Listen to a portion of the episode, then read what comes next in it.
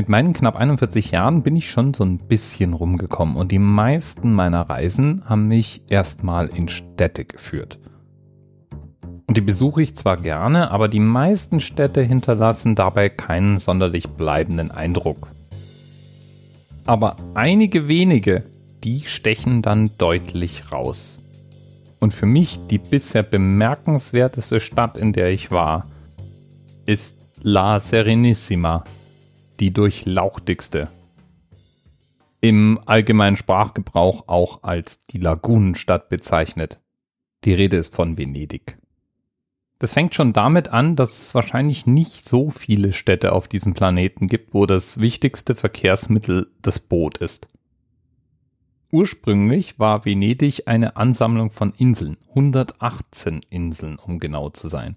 Die wurden nach und nach besiedelt und haben deswegen auch meistens einen eigenen Marktplatz und eine eigene Kapelle oder Kirche. Diese Inseln wurden dann bei der Besiedlung nach und nach weiter ausgebaut und wenn über den Rand hinausgebaut wurde, wurden einfach Stützen in den Boden gerammt. Heute ist Venedig eine der meistbesuchten Städte der Welt.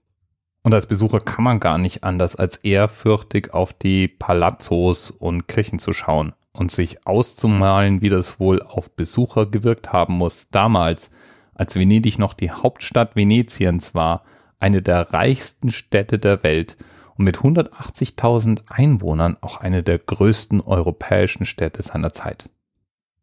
Und von Venedig aus wurde die Welt verändert.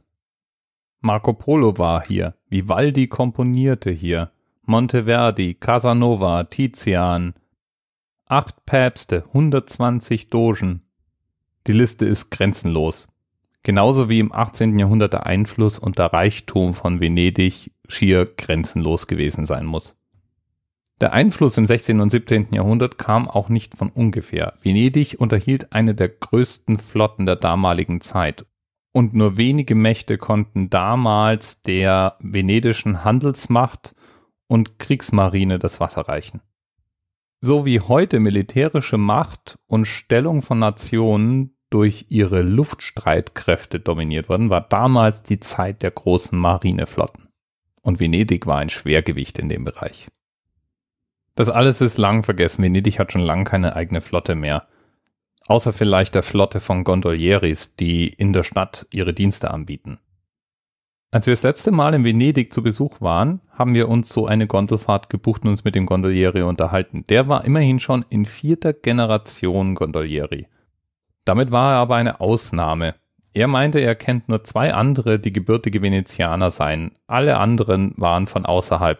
Manchmal eben nicht mal Italiener, sondern einfach nur Saisonarbeiter, die für die Touristen hauptsächlich im Sommer die Gondeln von Brücke zu Brücke und Piazzo zu Piazzo steuern. Ja, und in Sachen Brücken sind wir auch beim Themenanker von heute angekommen. Von denen soll es nämlich 435 in Venedig geben. Die meisten davon namenlos. Bis bald. Thema Rest 10, 9, 8. The experience of 47 individual medical officers. Was hier über die Geheimzahl der Illuminaten steht. Und die 23. Und die 5. Wieso die 5? Die 5 ist die Quersumme von der 23.